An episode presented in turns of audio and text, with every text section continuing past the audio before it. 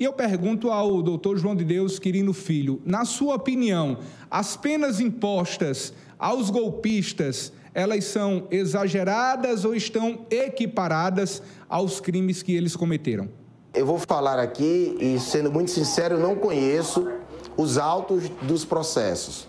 né, da, do que consta efetivamente de acusação é, e de provas e de elementos é, contra cada uma das pessoas que participaram daquele ato de barbárie, de destruição, de ataque à nossa democracia no dia 8 de janeiro. Depois eu preciso dizer que, pelo menos, mais de um delito, cada uma das pessoas é, ali estão sendo processadas. Tem deles que, que também chegam ao número de cinco é, delitos que foram, portanto, denunciados e, e foi feita uma incidência penal disso a partir da denúncia. Logicamente, a defesa reage e a, a, os ministros é, julgam este, este, esses crimes. Eu não conheço, como disse, os autos, mas o que eu preciso dizer que é, essa, essa, essa crítica certamente é fruto de uma polarização e de uma politização que ainda existe ou subsiste no Brasil, né, após as eleições passadas, e tem alguém que acha que a pena está normal e outro que está exagerada nesta quantificação. Eu também preciso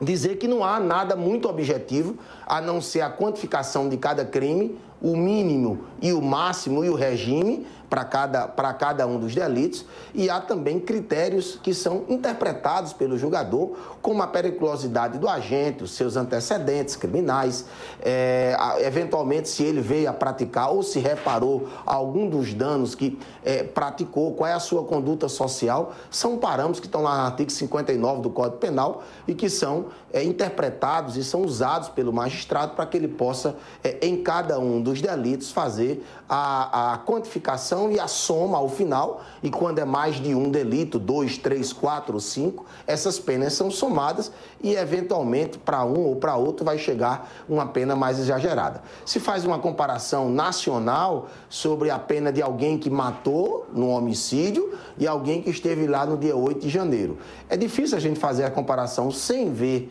sem conhecer é, os autos de cada um destes, desses processos, mas, efeito, a crítica é sempre, é sempre é, é, muito assim, muito própria de quem julga, porque o julgamento não é fácil, ele está ali contrariando interesses e não há empate. Há alguém que ganha, há alguém que perde, e quem perde vai sempre criticar. É, assim, um comentário é, é, nesse sentido, de forma mais genérica, porque, como eu disse, não conheço os autos processos. Agora, o que eu tenho conhecimento é que ainda tem 200 pessoas a serem julgadas diretamente no, no plenário, é, por ter uma, uma, uma ação mais grave mais pontual naquela, naquela data de 8 de janeiro, e outros vão ser oferecidos para eles é, o, a possibilidade de um acordo de não persecução penal, para que, fazendo um acordo, confessando o crime e cumprindo algumas determinações, é, inclusive uma delas, que já tomei conhecimento, que é um curso é, sobre democracia, é, o cidadão possa não ser efetivamente condenado a uma sentença penal que vai lhe tirar, portanto, direitos, que vai lhe tirar a primariedade e outros efeitos que são próprios de uma sentença condenatória.